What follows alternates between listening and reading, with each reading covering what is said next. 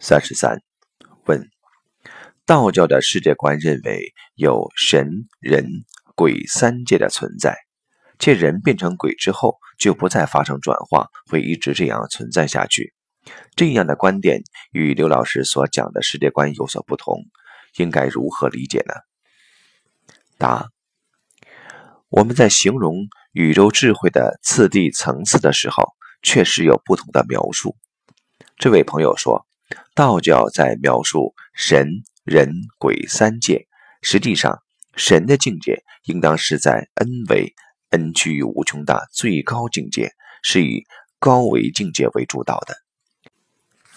鬼一般指阴界，是所谓的低维不可见的能量状态，或者说，即使它是所谓高维，它也是有限的，在有限空间状态的。所谓三界的分解方式不一定完全跟多维概念是一致的，它也许是另外一种分法。但如果我们把鬼看成是中间层次能量，神是高维能量，而人是我们在三维空间呈现的有形状态，那实际上这个所谓的无形的鬼跟我们的现实的三维空间能量关系是平等的。因为我们的四维本体有无穷多个三维投影，我们执着在一个三维世界投影，我们看到的是有形世界，而其他三维投影对我们来讲其实就是所谓的鬼。所以，从另外一个角度讲，只要在三维的生命，你说他们都是鬼，没有什么不对，因为我们在这个三维世界只能见到那部分人形的生命。我们把它叫做人，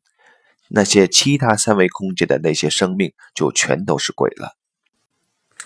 如果我现在站在两个二维平面的交线上，我能同时看到这两个二维空间的事物、生命，而它们相互之间看不见，那么这就是两个二维空间的交线上所呈现的一种状态。如果现在我的意识在两个三维空间的交面上，我能同时看到两个三维空间的生命，但是他们彼此看不见。那么，我跟另外一个三维空间的生命交流的时候，这个三维空间的人就会认为我见到鬼了。这就是所谓的精神分裂。在《美丽的心灵》这部电影里面，那时这个数学专家就处在两个三维空间交面上。所以他在操场上跟另外一个三维空间黑衣人打架的时候，在这个三维空间的学生看这个老师是疯了，因为根本没有所谓的黑衣人，在这个空间根本看不见。当有些人能够跨越现在的三维空间，看到另外一个三维空间的人和事物的时候，那么这一空间的人就以为他见到了鬼。